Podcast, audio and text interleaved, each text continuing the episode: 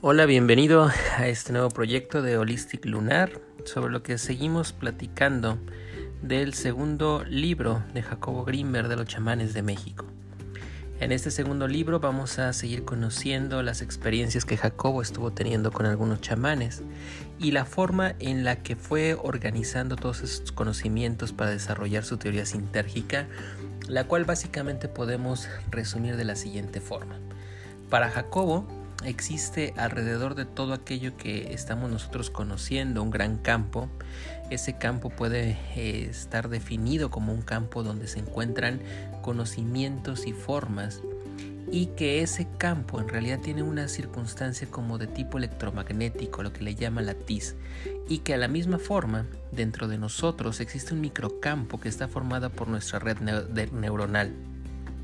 La forma en la que interaccionan esos dos campos, que él llama la direccionalidad, se encuentra muy desarrollada en algunas personas como vienen siendo los chamanes y es por eso que es posible estar interactuando entre esos dos grandes campos. Algo también importante que Jacobo fue sacando poco a poco a lo largo de su eh, experiencia con los chamanes es que a lo largo de México existe una gran eh, circunstancia o un, ese gran campo que nos está rodeando o esa latiz en donde se encuentra una gran sabiduría. Y esto es algo de lo que eh, finalmente empata mucho con todas aquellas profecías en donde dicen que México es muy importante para el desarrollo del proceso de lo que ahora llamamos conciencia. Intenta por favor entender que Jacobo Grimberg no era una persona que estuviera dedicada al misticismo, sino que en realidad era un científico que estaba buscando algo más allá de la comprensión que, eh, de lo que podemos entender en este momento. Es decir, estaba desarrollando algo similar a la noética, en donde la ciencia y la religión van a converger. Y encontró ese punto de convergencia en lo que estaba llamando su teoría sintérgica. Ojalá que esto te resuene y que podamos eh, llegar a comprender un poco más de la visión de Jacobo Greenberg, la cual te estoy invitando a que conozcas a través de este audiolibro. Espero que sea de tu agrado. Por favor, síguenos en holisticlunar.com.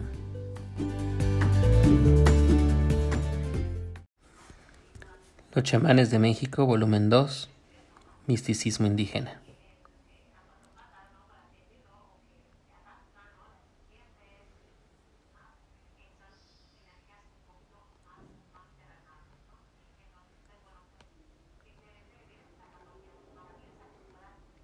Este estudio fue financiado en parte por un programa conjunto de CONACIT, UNAM, Facultad de Psicología, proyecto de CONACIT 030756, México, 1991. Introducción. Existe una conciencia viva de México. La forman todas las generaciones que han vivido en el país desde tiempos inmemoriales. Esta conciencia guía el desarrollo y cuando algún habitante de México adquiere el poder suficiente, logra interactuar con ella recibiendo de esta forma su influencia. El correlativo físico de la conciencia viva de México es un hipercampo resultante de todas las interacciones entre nuestros cerebros. Los místicos autóctonos de México son capaces de detectar el hipercampo y de conocer de esta forma el estado de la conciencia colectiva. Son ellos los que determinan el flujo del hipercampo y la dirección de sus efectos.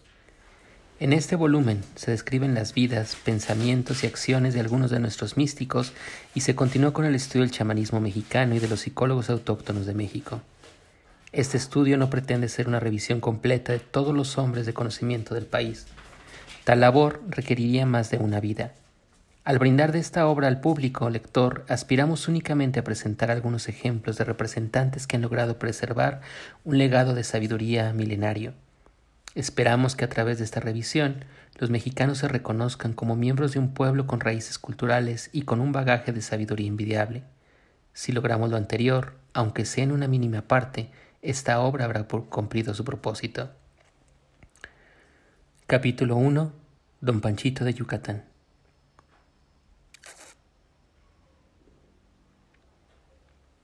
Oí hablar de don Panchito en la India.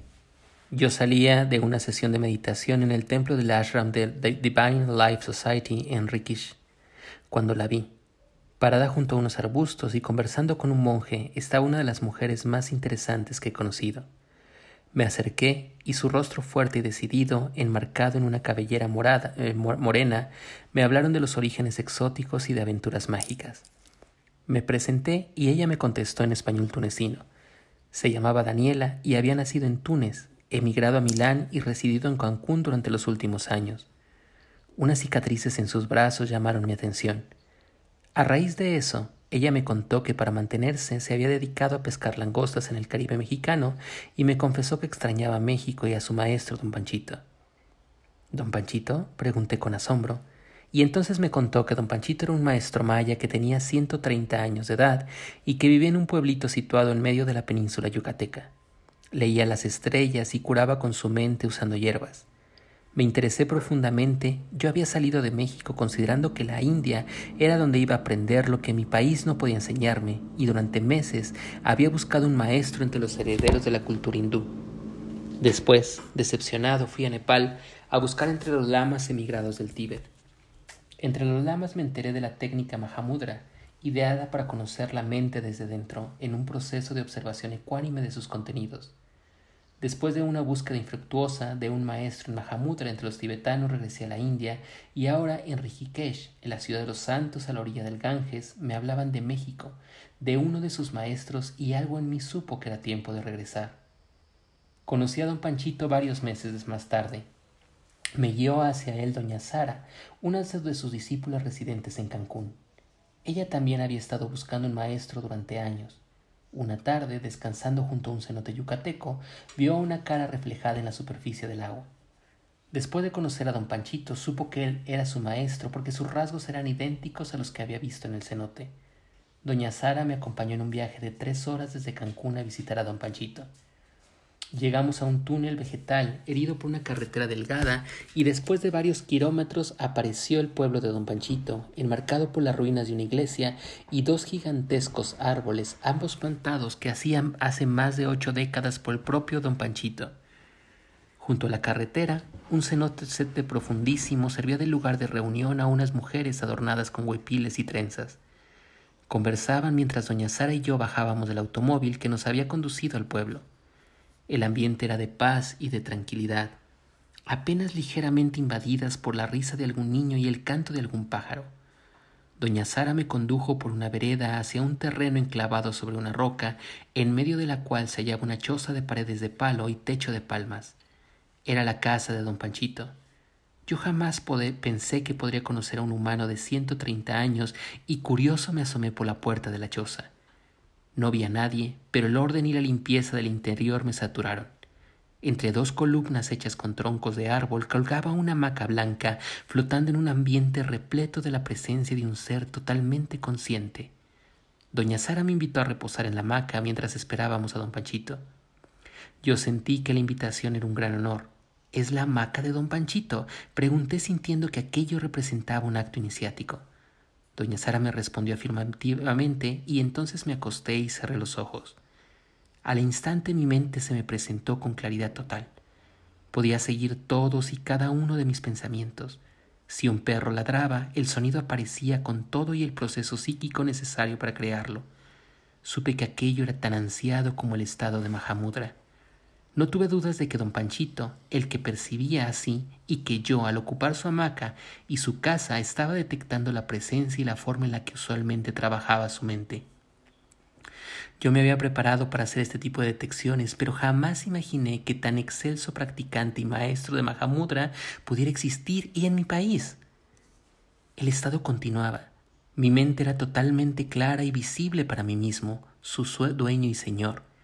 Veía mis pensamientos surgir de mis propias profundidades y de pronto alcancé a percibir su origen. Ese origen era la fuente del resto, un espejo puro reflejando todas mis experiencias y unificándolas. El mundo externo y el interno se unieron en la misma creación y yo con una mismidad también me fundí con el todo en un abrazo de una sensualidad paradisiaca. En ese momento vi un reflejo rojizo a través de las paredes de palo de la choza. Era la camiseta de un anciano que se aproximaba a la entrada. Caminaba lentamente ayudándose de un bastón. Supe que era don Panchito y me incorporé de la hamaca expectante. Su figura apareció en el umbral. Era delgada, libre de bloqueos. Nos miramos y algo en mi corazón se abrió. Una especie de flujo de amor se estableció entre los dos. Nos abrazamos y después don Panchito le dijo a doña Sara que él ya estaba esperándome y que nuestras almas eran afines. Se lo dijo en maya y doña Sara lo tradujo al español. Sentí que don Panchito me conocía mejor de lo que yo podía conocerme mismo. Habló acerca del amor de Dios, de la necesidad que los hombres se ayuden mutuamente, del conocimiento y de mi propia vida. Me contestó las preguntas más difíciles con una simplicidad y con una claridad imponentes. Le pedí que me permitiera quedarme unos días con él y nos pusimos de acuerdo para que así fuera en una próxima visita. El viaje. Durante el vuelo a Cancún, escala obligada antes de llegar a Valladolid, me sucedió lo que ya he vivido en pasadas exploraciones chimánicas. La emoción de lo desconocido se mezcló con una sensación de contacto hipersutil ante la presencia espiritual del chamán. Esta experiencia que por su carácter repetitivo y sincrónico ya no me deja lugar a dudas acerca de la realidad, la entiendo como una capacidad de la mente individual para mimetizar mentes parenterales y detectar campos energéticos. Yo no creo en el azar, y al sentir que estaba en contacto con la mente de don Panchito, observé sin prejuicio los contenidos que se activaban en la mía. Muy pronto se hizo claro que yo estaba percibiendo a un ser con una capacidad extraordinaria que le permitía sentirse a sí mismo como una especie de espejo pulido, capaz de reflejar diversos contenidos. En otras palabras, yo estaba detectando la dinámica interna de una mente capaz de verse a sí misma en el proceso de creación de la realidad. Anoté en mi memoria esta percepción y me preparé a comenzar la búsqueda de don Panchito desde Cancún. Daniela me había dado algunos teléfonos e insistido en que me comunicara con la discípula principal de don Panchito, una mujer llamada Sara. Después de algún trabajo me encontré con doña Sara, a la que sentí cálida e interesante. Le platiqué acerca de mi interés por conocer a don Panchito y quedamos de acuerdo en ir a buscarlo al día siguiente. El encuentro. El camino de Cancún a Valladolid es selvático y su recorrido en autobús dura aproximadamente tres horas. En ese lazo, el lapso, doña Sara me contó que ella fue introducida a don Panchito por medio de una serie de visiones en las que lograba ver la cara de su futuro maestro reflejado en el agua del cenote. Los cenotes son pozos gigantescos, muy abundantes en Yucatán. Intrigada por las facciones de la cara visionada, doña Sara empezó una exploración muy compleja que la llevó por fin a encontrar al dueño de las facciones, quien resultó ser don Panchito. La última etapa del trayecto al pueblo me pareció totalmente mágica. Atravesamos diez kilómetros de selva tupida por una estrecha brecha. Yo llevaba conmigo un cristal de cuarzo y empecé a sentirme con una sensación de saturación emocional. Doña Sara me explicó que mis sensaciones estaban asociadas con el cristal y que por lo tanto ella como don Panchito habían decidido dejar de usar el cuarzo por considerarlo peligroso en específico. Me sorprendí al oír que don Panchito y su discípula también manejaban el cuarzo. Le pregunté a doña Sara acerca del origen de tal conocimiento y me contestó que ella el uso de los cristales de cuarzo era natural y que los mayas lo conocían y utilizaban desde hace mucho tiempo. Le pregunté acerca de los usos de los mayas que le daban al cuarzo y me contestó que ellos habían descubierto que el cristal de cuarzo servía para recibir y transmitir información mental. El problema, continuó, es que se recibe de todo, lo bueno y lo malo, y lo mismo se transmite. Por eso te sientes mal, me dijo con convicción. Tu cristal te está quitando energía vital y te hace sensible a influencias negativas. Yo le había preguntado acerca del trabajo de don Panchito y ella, además de otras cosas, afirmó que ese chamán Nahual era un experto en curaciones con hierbas. Existen, siguió diciendo, pocos curanderos y muchos hechiceros. Don Pachito siempre se ha dedicado a curar y muchas veces tiene que deshacer los trabajos de hechicería. A mí, continuó con seriedad, me ha enseñado a curar, pero tengo un límite y lo que sobrepase mi conocimiento, los casos verdaderamente graves se los llevo a él. Al preguntarle acerca de cómo realizaba sus trabajos, doña Sara me informó que la mayor parte de las veces con hierbas escogidas, México, dijo con una sonrisa, es millonario en hierbas. Otras veces don Panchito realiza operaciones invisibles utilizando cuchillos y otras herramientas. Doña Sara me explicó el uso de ciertas hierbas para curar la diabetes y también del té de anís para lograr mejorar la memoria y tranquilizar las emociones. La vereda por la que transitábamos me pareció cada vez más mágica y comencé a sentirme ligeramente mareado. Mi sensación era la de estar penetrando en otra realidad, colmada de una energía psíquica demasiado potente para mi mente. Se lo conté a doña Sara y en el momento de llegar al pueblo de don Panchito, ella me tomó de la mano para darme fuerzas. Sentí un alivio y bajé del taxi que nos había conducido al pueblo. Observé el entorno y me sentí inmerso en una atmósfera de extrema paz. A la derecha se veía una iglesia en ruinas de proporciones gigantescas. Doña Sara me dijo que estaba en ese estado desde los tiempos del abuelo de don Panchito y que era parte de un convento.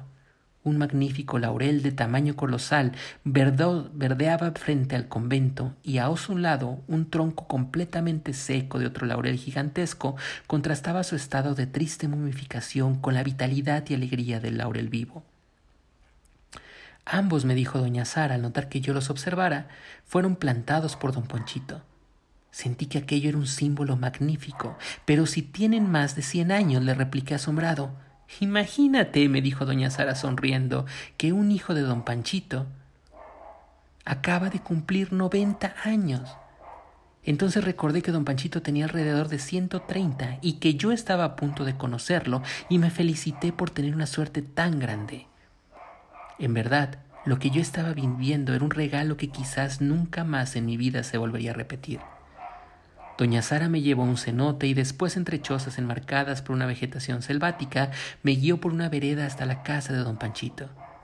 Llegamos a una pequeña barda pétrea y nos introdujimos en un terreno pedregoso a través de una diminuta entrada hecha en la barda. El sonido de una canción inundaba el terreno. La canción hablaba de alguien que por fin llegaba al lugar de la paz y el amor después de treinta años de búsqueda. Sentí que la canción se refería a mí y un escalofrío recorrió mi espalda. Miré a doña Sara y le dije que no, que nada era por el azar, y ella sonrió. Varias chozas de paredes de palo y techos de paja ocupaban el terreno. Unos gallos de cola roja caminaban entre las gallinas retozonas y unos cachorros negros con collares hechos de delgadas mazorcas jugaban junto a la mujer vestida con un huipil de flores reluciente. Los perros nos ladraron y yo me di cuenta que todo dentro del terreno era perfecto en su limpieza, orden y disposición. Doña Sara me condujo hacia un pequeño montecito sobre el cual la choza de don Panchito florecía a partir de una base de roca. Entramos en la casa y no vimos a nadie. Doña Sara me invitó a acostarme en una hamaca de colores que pendía de dos troncos sostenidos por columnas de árbol. Yo sentí que la invitación de acostarme en la hamaca del chamán Agual era un honor tan grande que dudó si valía, pero doña Sara insistió y yo acepté sintiendo que no merecía aquello. Me quité los zapatos y me recosté con mucho cuidado. La choza era preciosa en su construcción y el orden de todo lo que contenía me produjo una sensación de arrullo y de paz. Cerré los ojos y oí el viento y el canto de los pájaros y el ladrido de los perros. Todos los sonidos se reflejaban en mi mente y ésta los purificaba como si fueran una malla o red atravesando por un líquido y filtrando sus contenidos solidificándolos. Supe que no era mi mente, sino la de don Panchito la que estaba y que inducía aquel orden y que todo en aquel lugar estaba contenido en el interior de su mente omniabarcante. Una sensación de hogar me asumió en un sueño delicioso del que solo recuerdo la sensación de placidez y de amor. De pronto, algo se movió a mi derecha y pude ver un reflejo rojo acercándose a la puerta de la choza. Un cuerpo delgado, sin rastro de grasa, sostenido por una musculatura vieja pero intacta, rematada por una cabeza canosa, apareció en la entrada. Era don Panchito. Sus ojos brillaban y su cara manifestaba una realidad de paz. Al verlo sentí que yo ya lo conocía y me levanté a saludarlo. Me tomó la mano y su cara plácida, delgada y de bigote blanco me recordó a mi abuelo materno. Una oleada de simpatía me llenó y se irradió a partir de mi pecho. Don Panchito solo hablaba maya y le dijo algo a doña Sara, a la que a su vez lo tradujo. Dice don Panchito que te sientes y que eres bienvenido. Le pedí a doña Sara que le dijera que desde el avión yo ya había sentido su presencia y que mientras lo esperaba acostado en la hamaca había confirmado que su mente era un espejo consciente de sí mismo y de la realidad que creaba. Al traducirle mi discurso, don Panchito sonrió. aunque mientras yo le anunciaba, él me prestó una atención sorprendentemente focalizada, tanto que casi sentí táctilmente una presión mental proveniente de sus ojos. Dice don Panchito, me comunicó doña Sara con una sonrisa, que él también te esperaba, y que sintió tu aproximación, y que los espíritus de ustedes son muy afines, y que le da gusto que hayas venido. Dile, le pedí a doña Sara, que antes de venir hablé con don Lucio y que él lo vio sano y con muchos años por delante como recompensa de Dios por su vida. Don Panchito levantó la cabeza en un signo característico de atención concentrada y le contestó a doña Sara que él se había explorado a sí mismo y que notaba que sus pulmones ya no resistirían mucho tiempo más. Existen personas que le hacen sentir a uno el centro de la propia esencia. Don Panchito me hacía sentir así, y lo único que deseaba en ese momento era decírselo y quedarme con él. Me imaginé mi vida al lado de este gran maestro y pronto su lenguaje, fisonomía y actitudes me hicieron sentir en un lugar muy lejano. En otra época, quizás Japón, quizás Tíbet o China, y detrás de la delgada figura de don Panchito y enmarcando su cara, los palos de madera de la pared de la choza y la luz brillante que se filtraba a través de ellos me hicieron vivir con mayor claridad némica ese recuerdo que traspasaba algún tamiz neuronal y lograba activar mi conciencia. Mientras yo seguía pensando, doña Sara y don Panchito continuaban su conversación en maya. Yo trataba de entender cómo podía haberse sostenido un cuerpo humano durante ciento treinta años y todavía verse tan sano. Mi impresión era que la mente de don Panchito flotaba alrededor de su cuerpo, ocupando la choza y el terreno circundante, y que su cuerpo se sostenía como una estructura cuya desaparición en nada afectaría esa mente. De alguna manera, de tanto vivir observándose, la habían liberado del cuerpo. Don Pachito era ya por ello un ser inmortal. Súbitamente doña Sara interrumpió mis pensamientos. Dice don Panchito que nosotros no hicimos el cuerpo y que por eso debemos cuidarlo. Dice, continuó doña Sara con un tono serio, que debemos querernos y nunca cobrar por nuestras curaciones. Yo tenía la impresión de que don Panchito estaba leyendo el pensamiento y que había logrado introducirse dentro de mí como si fuera yo mismo. Sentí que esa pregunta que inútilmente yo había intentado contestarme hace muchos años volvía a aparecer en mi conciencia, pero ahora con una posibilidad de ser aclarada. Pregúntale por favor, le pedí a doña Sara, si en el fondo de cada uno de nosotros somos el mismo ser. Hubo un instante de silencio antes de que don Panchito respondiera y doña Sara tradujera. Dice don Panchito que Dios nos hizo a todos y cada uno de nosotros es un individuo diferente, pero que en el fondo nos parecemos mucho unos con otros. Pregúntale, le pedí, si esa individualidad es permanente, o don Panchito no contestó, o doña Sara no tradujo, pero esa última parte quedó sin respuesta. Dice don Panchito, habló doña Sara de pronto, que revises tu libro y veas qué dice acerca de tus preguntas. Don Lucio alguna vez había mencionado que cada uno de los humanos escribimos un libro con nuestra vida y que ese libro invisible se mantiene como referencia constante de nuestra disposición. Le contesté que mi libro estaba de acuerdo con la que él había dicho. Sus ojos brillaban, pero estaban llenos de cataratas. Daba la impresión de estar completamente ciego y percibir utilizando una visión extraocular. En ese momento me miraban y yo sentí que me traspasaban. De hecho, varias veces él había leído, detectado mi pensamiento y en otras tantas había descrito características mías muy íntimas.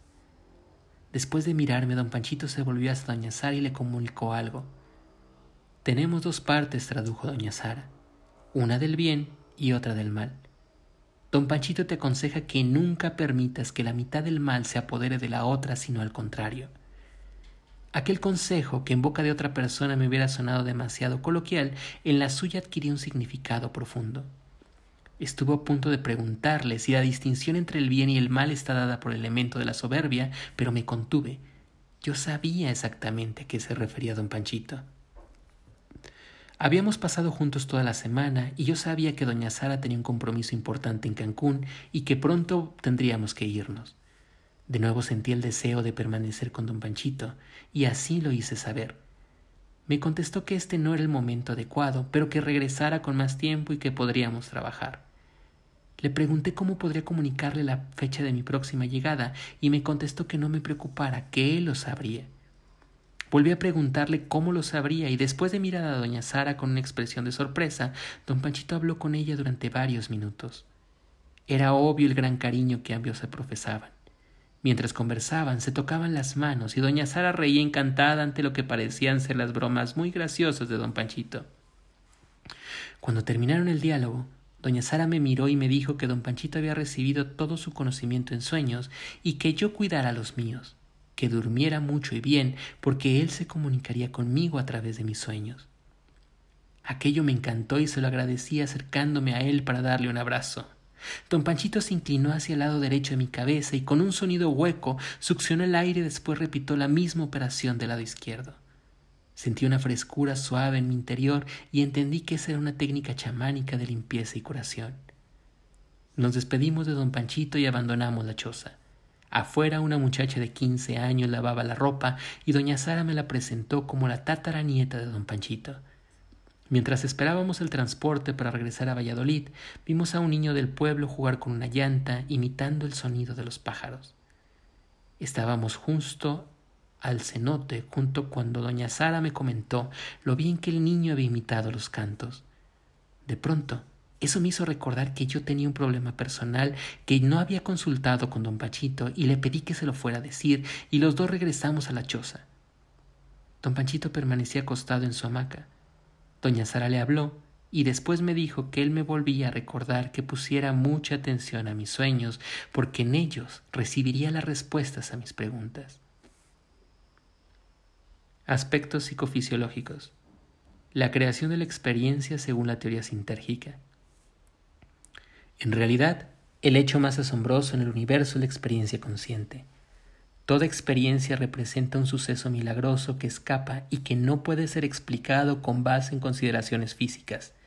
Aún más, la experiencia parece ser el límite mismo de la ciencia.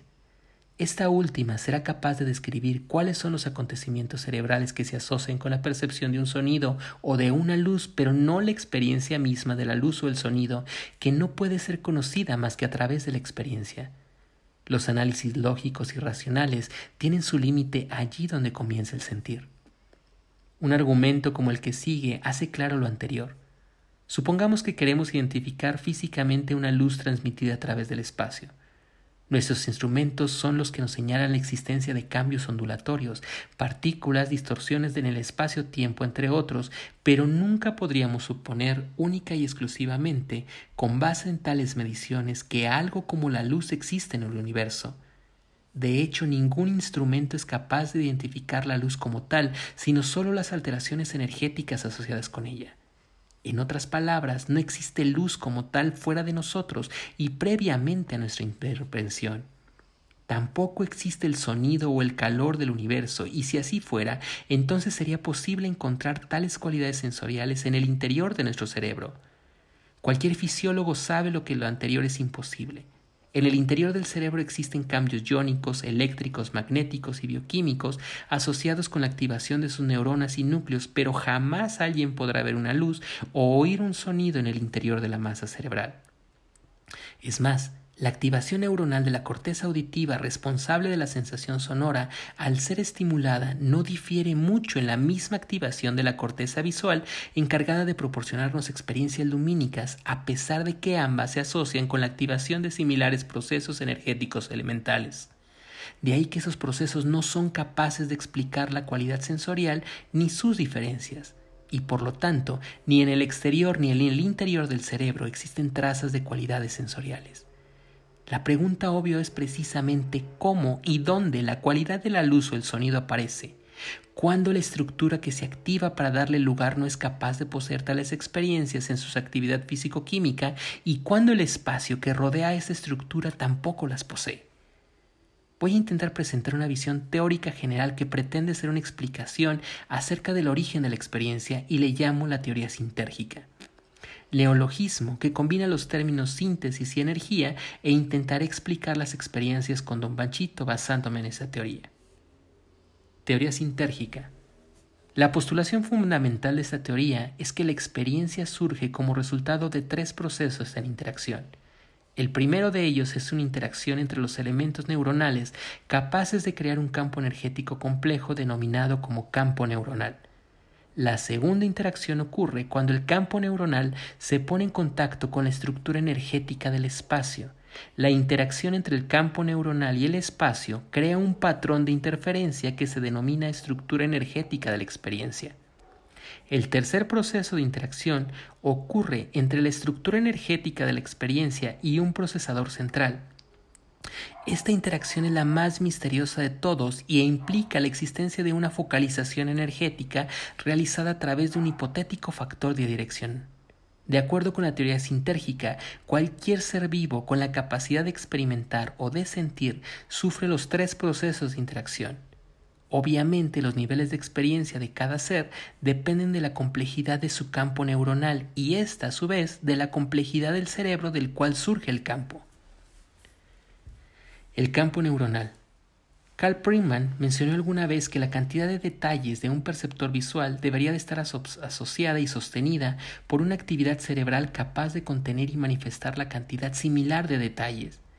Él consideró que los mejores candidatos para cumplir con este requisito son los micropotenciales dendríticos, los que son fluctuaciones diminutas de potenciales eléctricos en grandes poblaciones de neuronas que podrían dar lugar a diferentes frentes de ondas capaces de viajar y transmitir a través de la estructura tridimensional del cerebro. De esa idea a la postulación del campo neuronal solo queda un pequeño paso. Podría suponerse que los conjuntos de frentes de ondas antes mencionados forman parte de este campo energético hipercomplejo. En este complejo, cada neurona es la creadora de un microcampo resultante de las oscilaciones electroquímicas de su membrana celular. Cada microcampo interactúa con sus vecinos y así, desde el mismo interior del cerebro, empiezan a crearse patrones de interferencia y frentes de ondas que se complican a medida que un mayor número de elementos intervienen en su producción.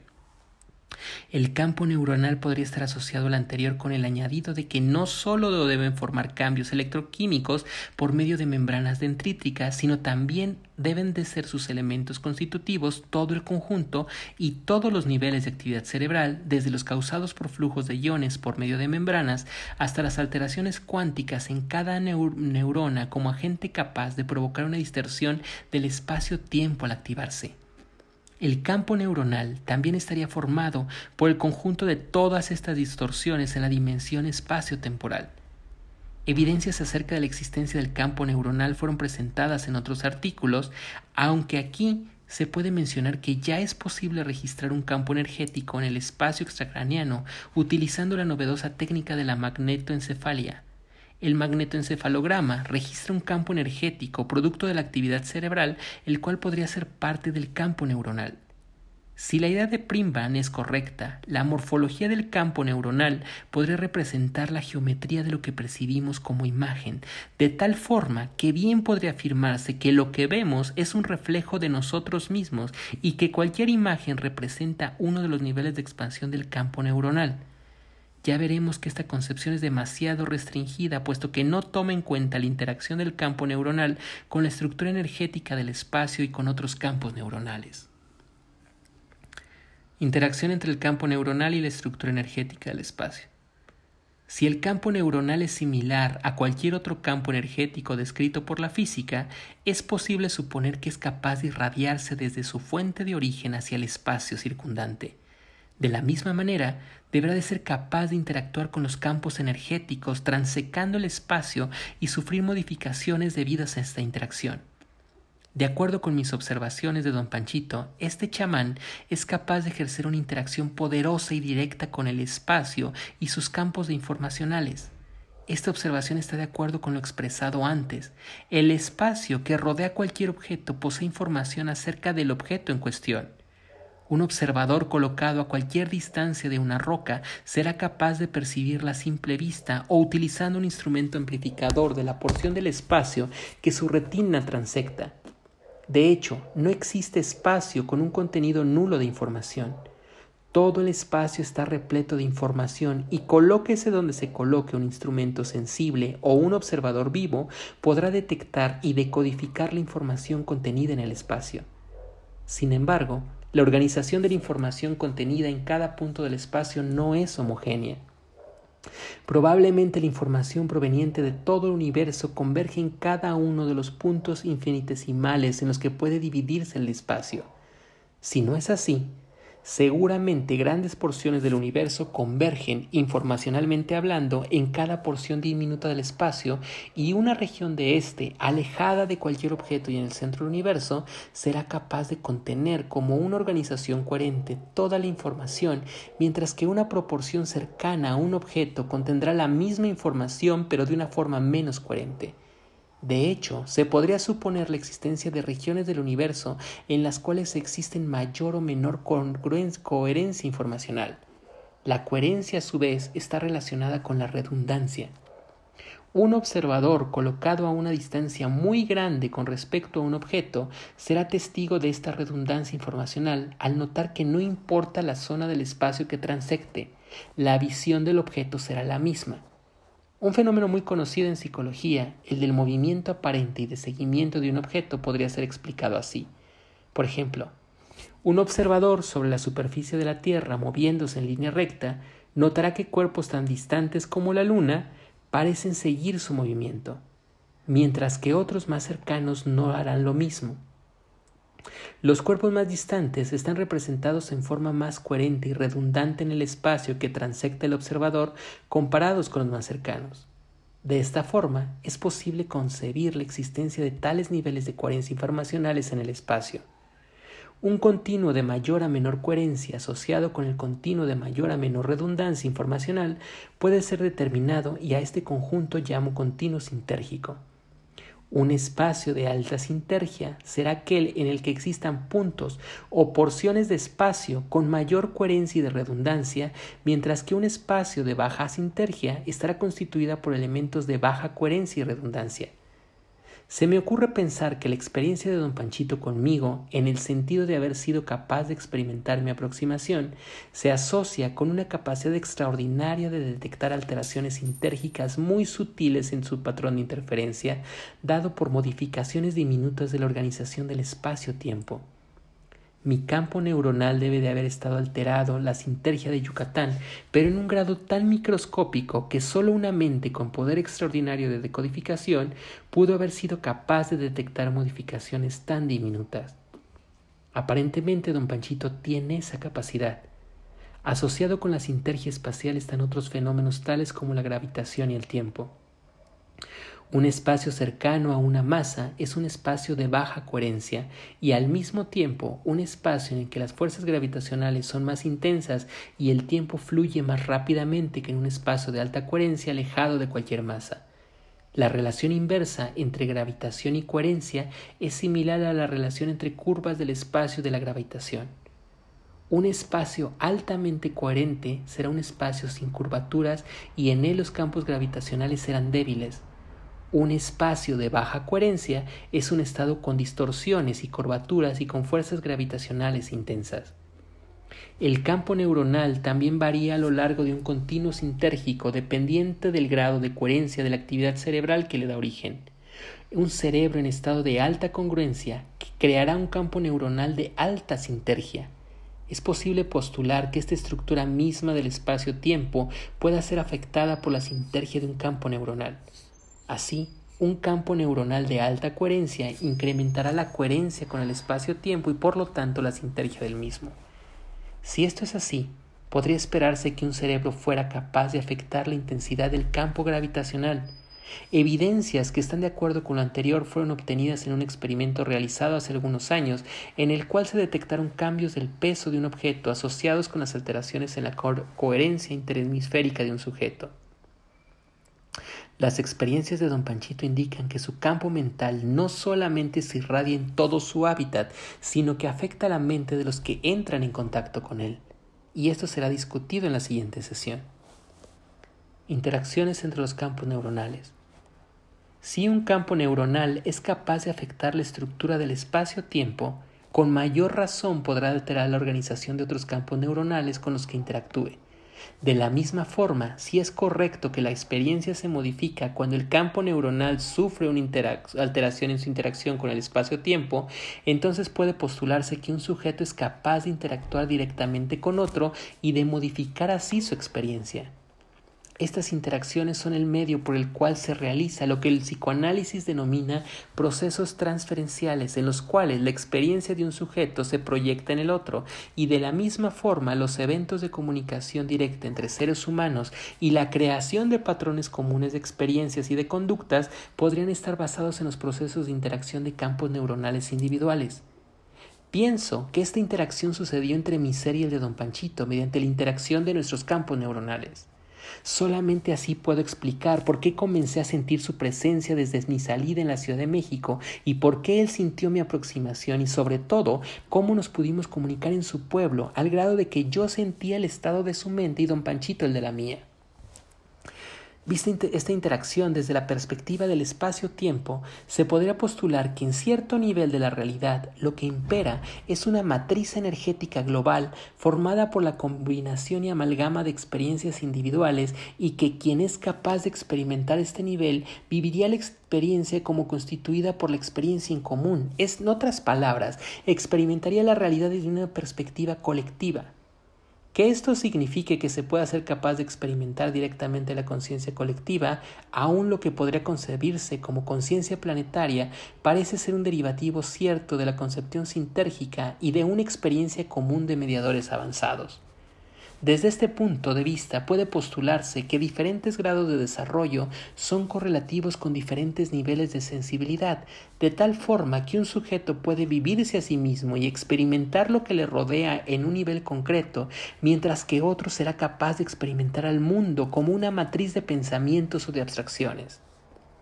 La mente de don Panchito parece fusionar en un altísimo nivel de abstracción y prueba de ello es su capacidad de despertar en su interlocutor un estado de contacto íntimo con la mismicidad o el yo y entre los diferentes niveles de abstracción es precisamente el contacto con el yo uno de los más altos. Puesto que esta experiencia se activó en mí por el solo hecho de estar en contacto con don Panchito, esto puede indicar que un campo neuronal de alta sintergia irradiado a través del cerebro de don Panchito fue el responsable. Las diferencias en niveles de abstracción deben de estar asociadas con las características energéticas de los campos neuronales individuales y éstas con el grado de desarrollo cerebral en cada sujeto. De esta forma, un cerebro capaz de funcionar de un modo de alta integración creará un campo neuronal capaz de establecer una interacción congruente con un nivel de alta sintergia del espacio espacial y eso colocará al sujeto en una vivencia de sutileza y de abstracción con respecto a la realidad. En cambio, un cerebro incapaz de integraciones poderosas no podrá interactuar con niveles de alta sintergia por el campo espacial y por lo tanto su experiencia será concreta, en el primer caso habrá un contacto con el yo y en el segundo no lo habrá. Por detrás de las anteriores consideraciones se encuentra la noción de que cada ser humano es un receptor diferente para también diferente nivel de campo y que el carácter del receptor no está situado en un filtro corporalizado del cual el cerebro es el elemento más, más destacado, sino en el particular nivel congruente de interacción entre el campo neuronal y el espacial. Esto es el patrón de interferencia resultante de la interacción sintérgica entre campos, el correlativo más cercano de la experiencia, y esta también es la interacción del sujeto con la experiencia, el que cambia de focalización dependiendo de las características mínimas, mismas de los campos de interjuego sintérgico. Lo que los místicos denominan como mundos cósmicos está relacionado con lo anterior. Según la mística judía, cada ser humano en su pensamiento individual está en contacto con un mundo arquetípico en el que se encuentran situados todos los pensamientos. El pensamiento individual en este sentido, originado en el mundo arquetipal del pensamiento cósmico, en términos fisiológicos, lo anterior se asocia con la activación de patrones de interferencia globales dados por todas las interacciones entre campos neuronales, las cuales como matriz hipercompleja se encuentran formando parte del campo espacio-tiempo con el que cada uno de los campos neuronales individuales entra en interacción.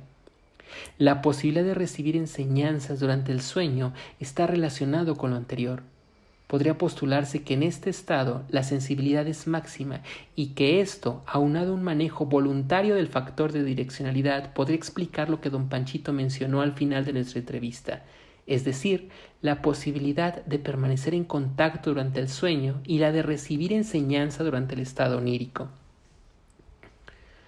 los campos neuronales y los campos de los cristales de cuarzo. Las características específicas del pensamiento individual dependerán del nivel de interacción entre el campo neuronal individual y la matriz hipercompleja resultante de la interacción de todos los campos neuronales. En otras palabras, el nivel de coherencia del campo neuronal individual determinará con qué nivel el espacio-tiempo se creará un patrón de interferencia congruente.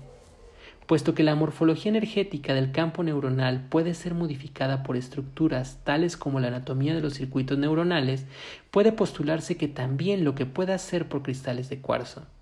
Estos se caracterizan por poseer una estructura molecular de alta coherencia, Probablemente, cuando un campo neuronal interactúa con un cristal de cuarzo, se incrementa la coherencia del campo y esto hace que su capacidad de interacción con el espacio-tiempo haga lo propio.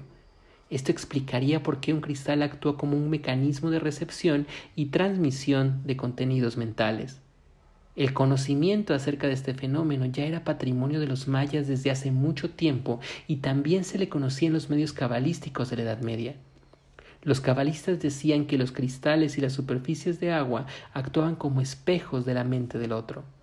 La experiencia de Doña Sara al ver las facciones de Don Panchito en la superficie de un cenote y las descripciones acerca de mis experiencias con los cristales de cuarzo están de acuerdo con las interpretaciones anteriores. Actualmente estamos realizando una serie de experimentos para estudiar cambios de la coherencia interhemisférica de sujetos en contacto con cristales de cuarzo. Aun cuando no poseemos los datos precisos, el contacto con el cristal parece producir un estado de mayor sensibilidad interna manifestado por una sensación de amplificación de contenidos psicológicos. El factor de direccionalidad y el proceso central. Uno de los aspectos más extraordinarios de la experiencia con don Panchito es su capacidad de conciencia. Esta parece haber llegado a un grado tal que le permite darse cuenta de la dinámica de su propia creación Intentar explicar esta experiencia desde el punto de vista de la teoría sintérgica requiere entender el concepto de procesador central y el factor de direccionalidad.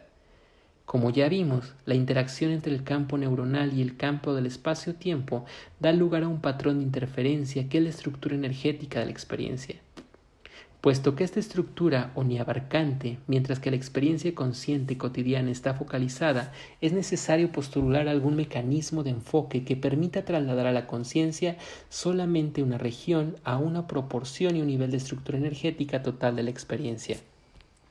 A este mecanismo lo bauticé con el nombre de factor direccional.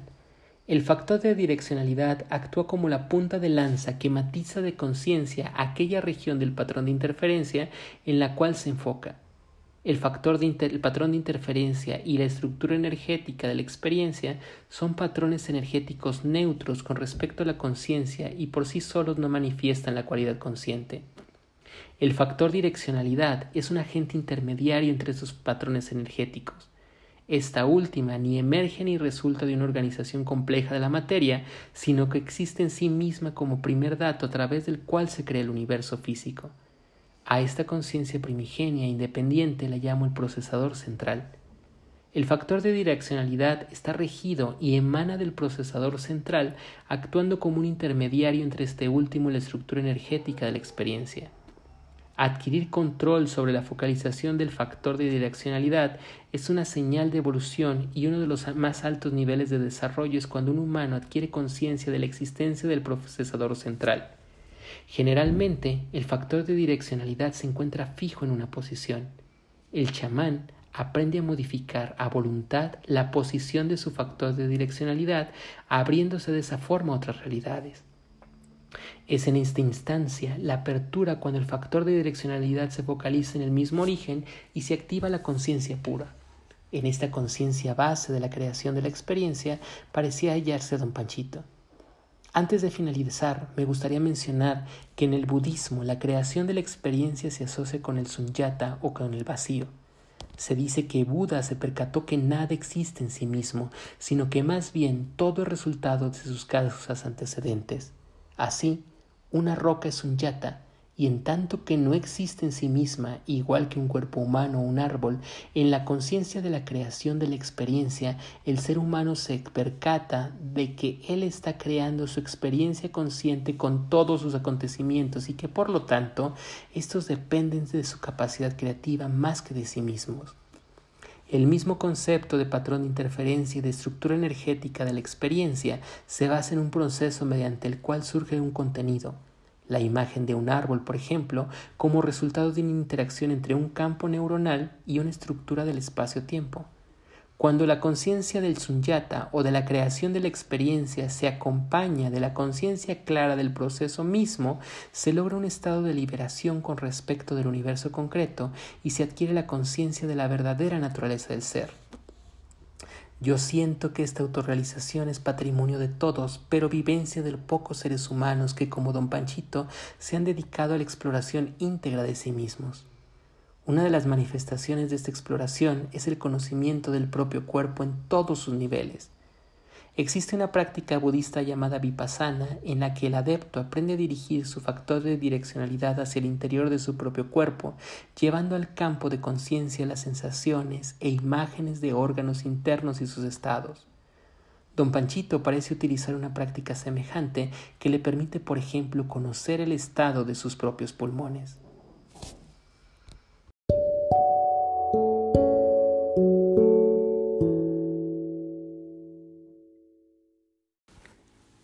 El segundo viaje.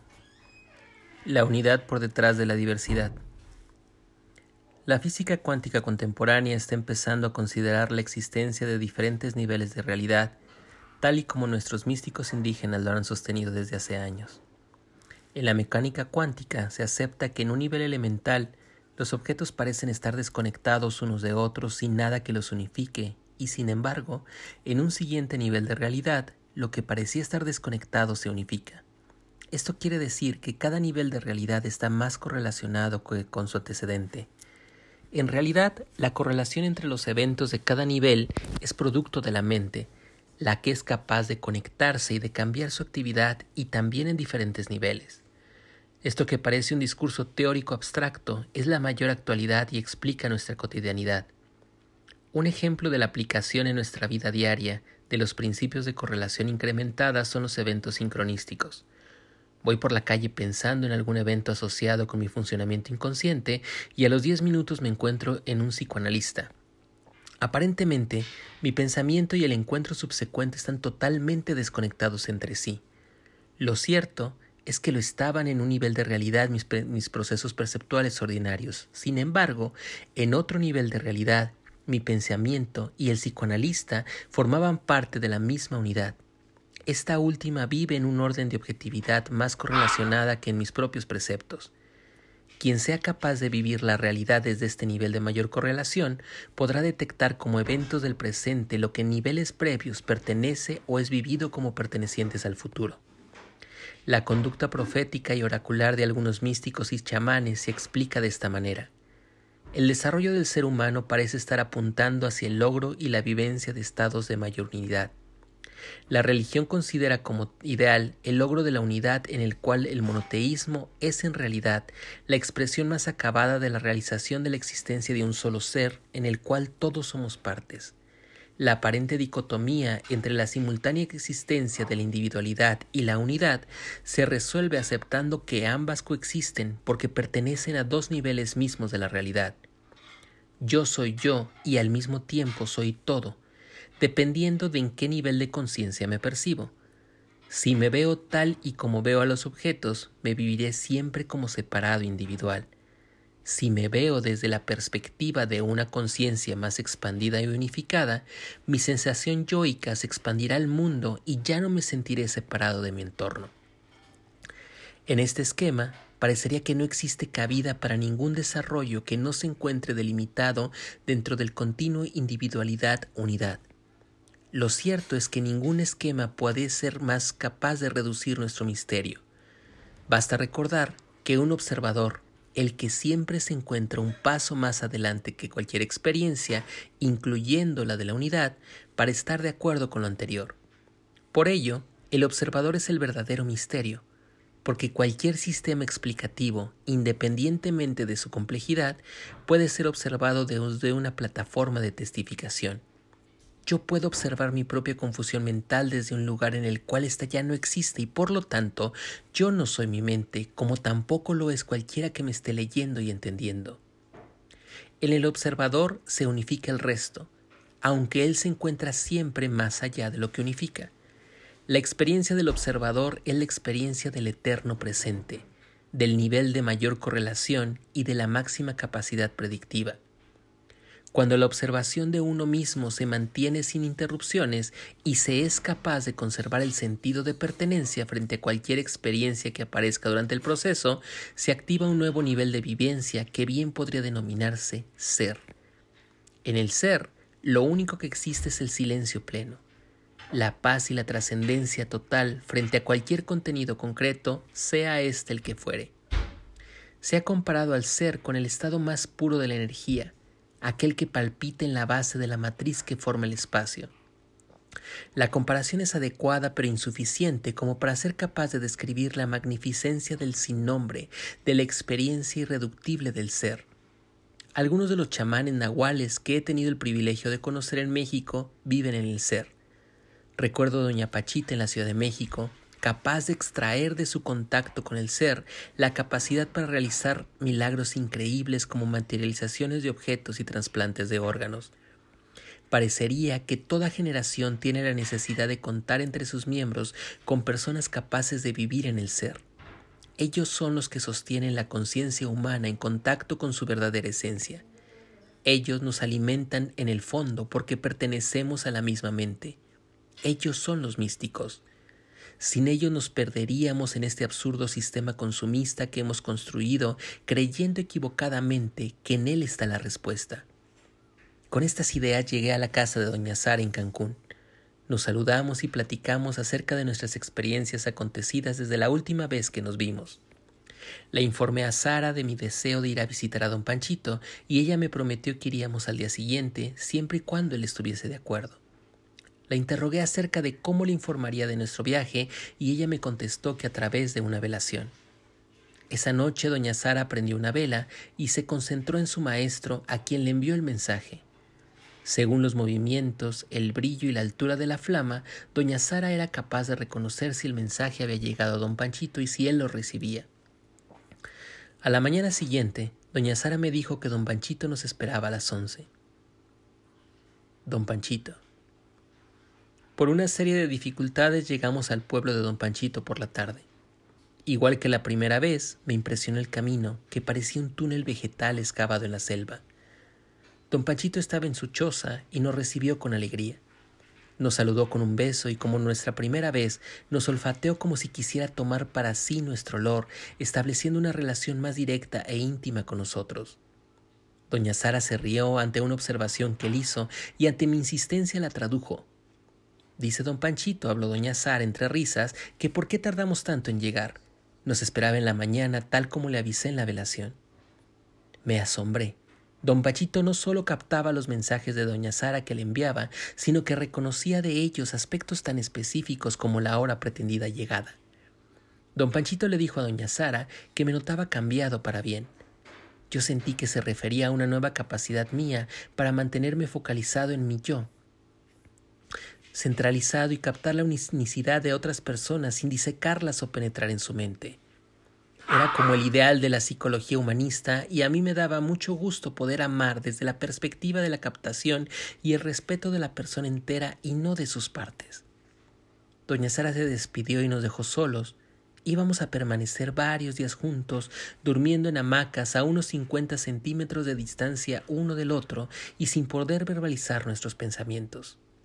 Aquello me aterró y decidí ir a dar una vuelta por el pueblo. Unos muchachos jugaban baloncesto animando las jugadas con estrepitosas risas y bromas. Regresé con don Panchito y me señaló una hamaca indicándole que le ayudara a colgarla junto a la suya.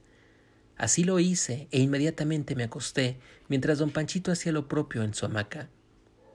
Sentí que mis pensamientos eran sostenidos por una especie de malla de optimismo. Reconocí en el sostén a la mente de don Panchito y en el contenido a la mía. Era como interactuar sin ser distraído del propio proceso pensante, sino que al contrario estaba sostenido por él. Mis pensamientos comenzaron a acelerarse y de pronto me perdí. Había desaparecido el sostén optimista y ya no había contenidos propios, sino una sensación de confusión y la música transmitida por una radio que parecía estar colocada en el interior de mi cerebro. Asustado traté de no oír la radio, pero mi confusión aumentó. Decidí ponerle toda mi atención y sentí que don Panchito se había enojado. Doña Sara me había dicho que él podía escuchar o dejar de hacerlo a voluntad y yo sentí que lo arrastraba a escuchar la radio en contra de su voluntad. Estaba acostado en una hamaca al lado del maestro Maya de más de cien años y me sentía totalmente perdido dentro de una mente incontrolable e incontrolada. Traté de calmarle y le pedí a Dios porque apagar esa radio que empezaba a partirme en dos. Por un lado, una parte de mí quería penetrar en la sabiduría que poseía don Panchito y la otra no podía dejar de atender los comerciales y las canciones de aquella maldita radio. Después de una hora la radio cayó y al poco tiempo nos trajeron la cena. Casi no pude dormir. Mi confusión mental persistía y la hamaca me cansaba. Don Panchito hacía unos ruidos guturales muy intensos y yo no podía apartar mi mente de ellos. Por fin decidí recostarme en el suelo sobre un colchón que había llevado conmigo. Tuve sueños extraños, como si la mente de don Panchito tuviera la capacidad de extraer de mi inconsciente viejas memorias. Lo que parecían ser millones de pájaros cantando simultáneamente me despertaron durante la madrugada. Somnoliento y desvelado, me dirigí a la iglesia del pueblo. Está en cuatro paredes gigantescas que antes remataban con un techo curvo, me recibió imponente. Una techumbre de lámina cubriendo el altar sustituía el techo original. Me acosté a descansar y me dormí al poco rato. Al despertar, medité intentando calmar la confusión de mi mente. Regresé con don Panchito. Este se hallaba recostado en su hamaca, lo imité y pronto encontré la calma. Cada vez que cerraba los ojos mi conciencia se llenaba de pensamientos uno tras otro como si alguien estuviese estimulando su origen. Maravillado me dejé ir. Don Panchito se quejaba del dolor de pecho y no me atreví a sugerirle un masaje que él aceptó. Empecé a trabajar con sus hombros mientras él llamaba a su nieto. Aproveché para preguntarle si yo no le molestaba, y por intermedio de su nieto me contestó que no, que le daba alegría tenerme con él. Le pedí que me esperara mientras yo iba a la tienda del pueblo a comprar un alcohol y una vela. Había decidido darle energía utilizando una técnica de masaje con fuego y con alcohol. Comencé con los pies y después con las manos. Tocarlo me producía una sensación deliciosa. Su cuerpo parecía pertenecer a un bebé y no a un anciano de más de cien años. En sus pies no noté una sola várice y las palmas de sus manos eran fuertes y denotaban líneas profundas y claras. La línea de la vida era larga y sin desviaciones, la de la mente era profunda y recta. Le di un masaje en el pecho y en la espalda, intentando aliviar el dolor que sentía, y al terminar el masaje volvimos a acostarnos en nuestras hamacas. Regresaron los pensamientos y me percaté con suma delicia que empezaba a remontarme a mi pasado personal. Sentí que mi mente estaba siendo sometida a un proceso de limpieza profunda de la que surgía cada vez con mayor claridad en un centro claro y trascendente cuyo poder de observación me hacía sentir con placer los pensamientos, imágenes e ideas que nacían de un fondo inaccesible. Así transcurrió el día, acostados en las hamacas, yo a un lado de don Panchito y ambos con los ojos cerrados. Hacia las cinco de la tarde él se incorporó y me preguntó si deseaba darme un baño. Accedí y en unos minutos su nieto trajo una cubeta con agua del cenote y un jabón. Me bañé deliciosamente en el interior de la choza y dejé que el viento del atardecer secara mi cuerpo. Todo era natural. Agua del cenote, hamacas, choza con piso de tierra y techo de paja, viento, canto de los pájaros. La radio ya no sonaba y empecé a percatarme del admirable ritmo de la vida de don Panchito. No es sorprendente que en esta calma y con tanto tiempo para recorrerla propiamente, el espíritu sea capaz de recibir mensajes, de leer las estrellas y de amar la tierra y la vida hasta el grado de permitirle vivir a tantos años sin otra molestia que un dolor de pecho. Qué absurda era mi vida en la Ciudad de México comparada con esta. Decidido a no hacer comparaciones, me fui a dar una vuelta al pueblo. Mientras don Panchito aprovechaba la frescura de la tarde para trabajar en su jardín, todo me recordaba a un Kevala, un estado al sur de India. Sentí que lo que me sucedía con don Panchito era lo que estaba estudiando en el laboratorio de la universidad. Ahí yo exploraba los correlativos electrofisiológicos de la comunicación directa y aquí la practicaba con don Bachito. Si en el laboratorio había detectado cambios en la actividad cerebral, solo explicables como un resultado de interacciones directas de un cerebro a cerebro, con él esos efectos ocurrían cada vez que nos acostábamos en las hamacas. Me reí de mí mismo por el miedo que me había dado permanecer con un anciano incapaz de hablar mi idioma y yo del suyo. Pero ahora empezaba a sentir como una bendición la imposibilidad de hablar con él. En la India había buscado a un maestro, alguien de quien aprender en forma directa y ahora lo encontraba en don Panchito. En las mañanas, don Panchito se sentaba en su hamaca y mientras todo el espacio se llena del canto de los pájaros, él observa el amanecer. En los tres días que llevamos conviviendo, casi no lo he visto comer. La mayor parte del tiempo lo pasa meditando en su hamaca, inmóvil, mientras que su mente se recorre a sí misma. Sin embargo, este estado no es de pasividad, da regalos invisibles. Yo soñé que tenía una casa conocida y que un día me encontraba en una escalera escondida que me llevaba a otra casa dentro de la misma. Preguntaba acerca del dueño de la nueva casa y me decían que era yo. Las habitaciones eran espaciosas y amuebladas, pero todavía faltaba ordenar los adornos. Es un regalo de don Panchito, me dije al analizar mi sueño. Ahora solo debo de acomodar las cosas a mi gusto. Todas las mañanas me traen un balde con agua del cenote para mi lavado personal. Tanto él como yo nos pasamos varios minutos observando el vapor delgado y blanquecino que sale del agua. Parecía que buscábamos formas sutiles manifiestas en el vapor. Me siento cada vez más en mi propia casa. Después de varios días de permanecer junto con don Panchito, decidí realizar un viaje a Mérida para ir a hablar con doña María, una chamana muy poderosa de la ciudad. Me encontré a doña Sara en Mérida y decidimos juntos visitar a don Panchito. En el camino, doña Sara me contó que don Panchito usaba cristales de cuarzo en su trabajo de adivinación. También me dijo que en la noche don Panchito se levantaba a ver las estrellas, siendo esa su forma preferida de meditación. Nos aproximábamos al pueblo de don Panchito y sentí nuevamente como que comenzaba a rodearme un ambiente de paz y de tranquilidad. Encontramos a don Panchito y a tres de sus bisnietos conversando en su choza. Doña Sara y don Panchito se sentaron en una hamaca y empezaron a platicar en maya mientras yo los observaba. De vez en cuando, Sara me traducía partes de su diálogo. Dice don Panchito que te extrañó. Dice que tú también puedes curar y que no cambies tu camino. Dice que a veces el mal atrapa y no existe forma de salirse de él más que con bondad. Yo me sentí extraño. Algo me hacía estar muy fatigado. Le pedí a doña Sara que le preguntara a don Panchito el porqué de mi súbita fatiga. Dice él que no puede protegerte a una distancia muy grande y que tomas malas influencias y que por eso te cansas. Cuando vuelves, con él se reconectan sus energías y el cambio te fatiga. Pedí permiso para grabar la voz de don Panchito. Conecté una grabadora que había adquirido en Cancún y le pregunté acerca de su técnica de ver las estrellas.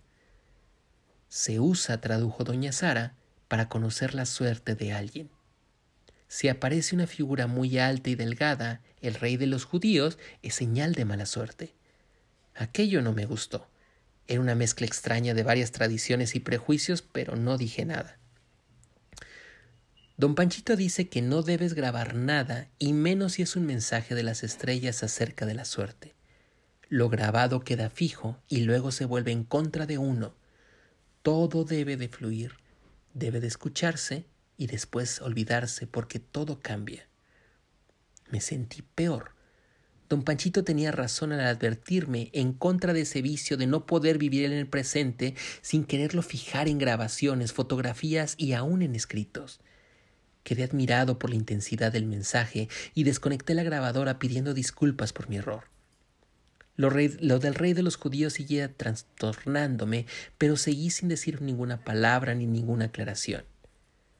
Después de unos minutos doña Sara se fue y me quedé solo con don Panchito.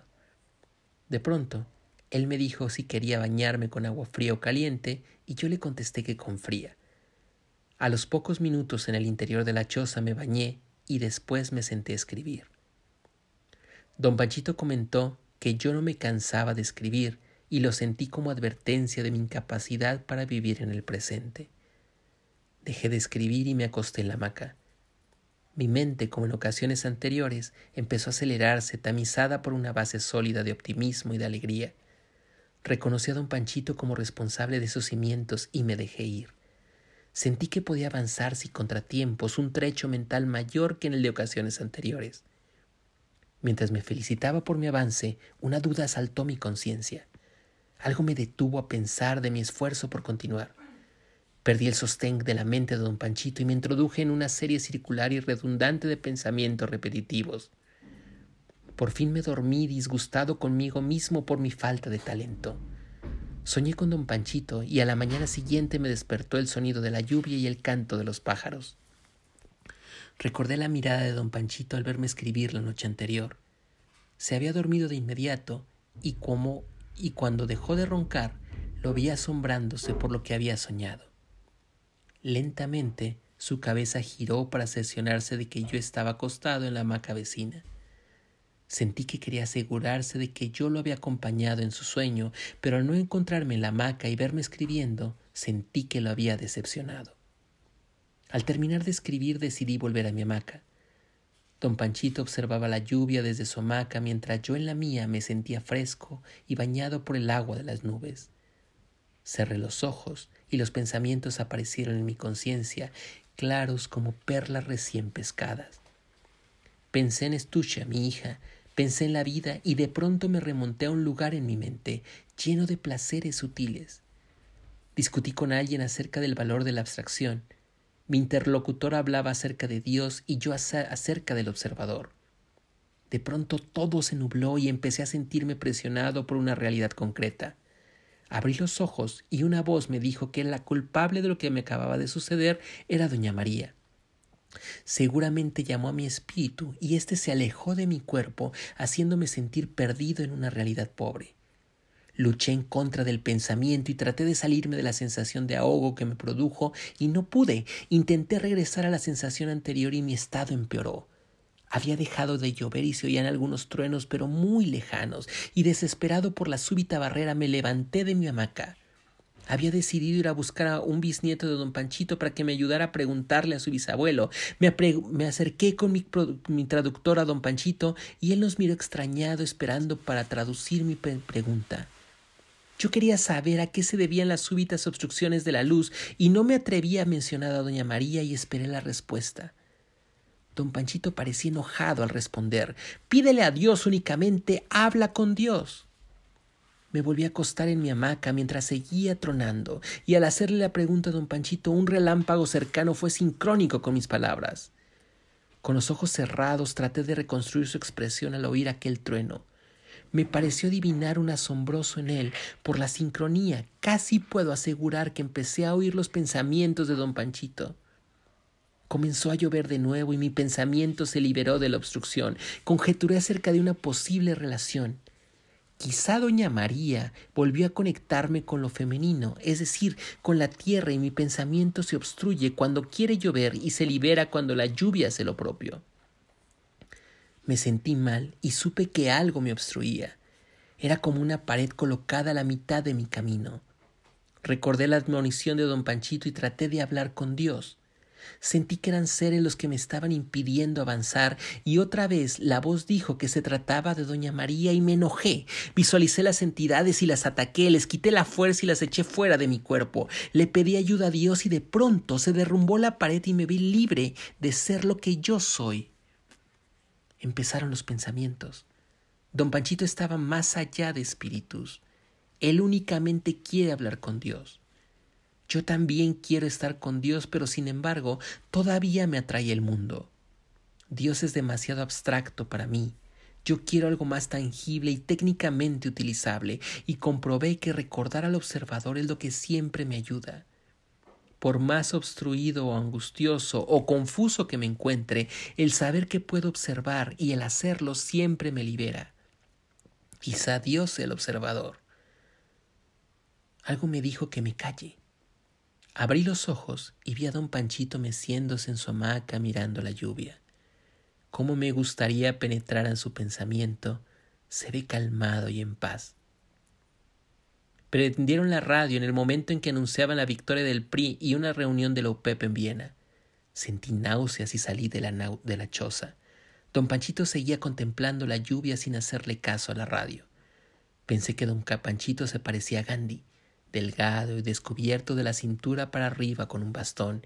Incluso su cara es parecida a la de Gandhi, además de su forma de vida. Ha llovido toda la tarde. Es de noche y todo parece haber renacido. La tierra huele a mojado y los grillos cantan a todo volumen. Don Panchito se ha cubierto con un zarape de muchos colores y yo practico Mahamudra. Mi mente está en paz y en silencio. Es un estado de total placidez arrollado por los campos de la noche. Le doy gracias a Dios por permitirme vivir en este estado de gracia. Me despedí de don Panchito a la mañana siguiente. Nos abrazamos, me olfateó y besó la mejilla izquierda y luego la derecha. Señaló hacia arriba diciéndome en un español matizado con el asiento maya, siempre Dios. Me recomendó que no me desviara de mi camino.